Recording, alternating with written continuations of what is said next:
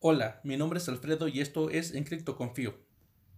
Si no quieres perderte ninguno de mis videos, pido te suscribas al canal y actives la campanita, para que YouTube te notifique cada vez que publique un nuevo video.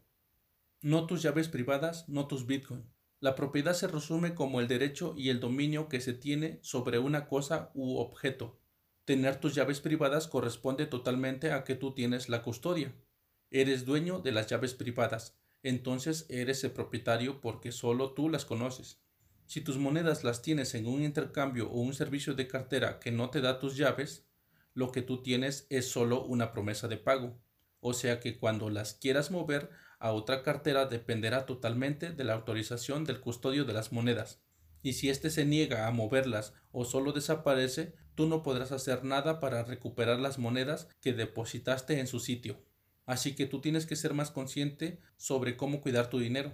¿Le darías las escrituras de tu casa, la factura de tu coche o todo tu dinero a una persona que apenas conoces o que se dice ser una persona muy íntegra y te pide que confíes en ella para guardar tu dinero u otros objetos más preciados?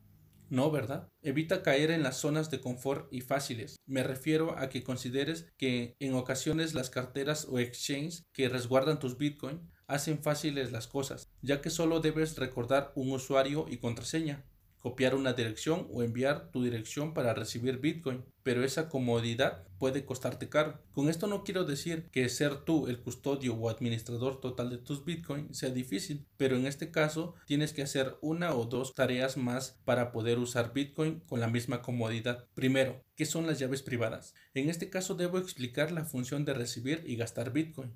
En Bitcoin hay dos herramientas que te sirven para poder interactuar con la red. Una de ellas es recibir Bitcoin. Para poder hacerlo debes contar con una llave pública que también se conoce como dirección Bitcoin. Esta cumple su propósito de forma simple. Si tú quieres que te paguen o recibir un depósito por haber comprado y retirado Bitcoin a tu cartera, tienes que enviar a tu conocido o exchange tu clave pública o dirección Bitcoin. Entonces tú ya recibes esos Bitcoin o fracción de Bitcoin.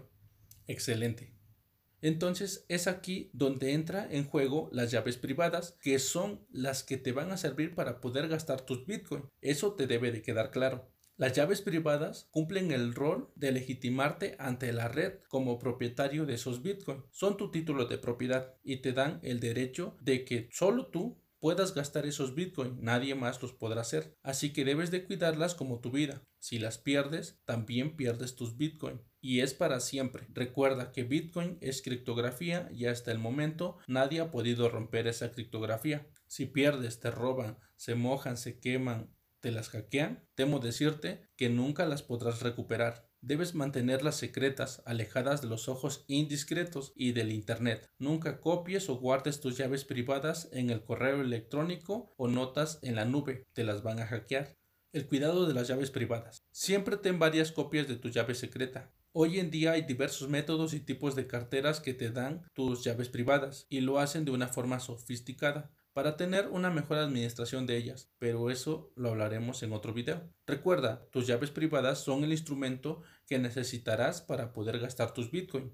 Algunas alternativas de carteras Bitcoin que te dan la custodia y por ende eres tú el total propietario de los Bitcoin que se reflejan en la cartera.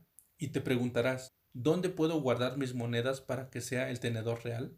Carteras como Electrum, Samurai, Wasabi Wallet, Blockstream, o carteras hardware tales como Ledger o Trezor son ideales para proteger tus tenencias en Bitcoin. Si quieres saber todas las carteras compatibles y que te dan la custodia, entra a bitcoin.org y ahí encontrarás alternativas.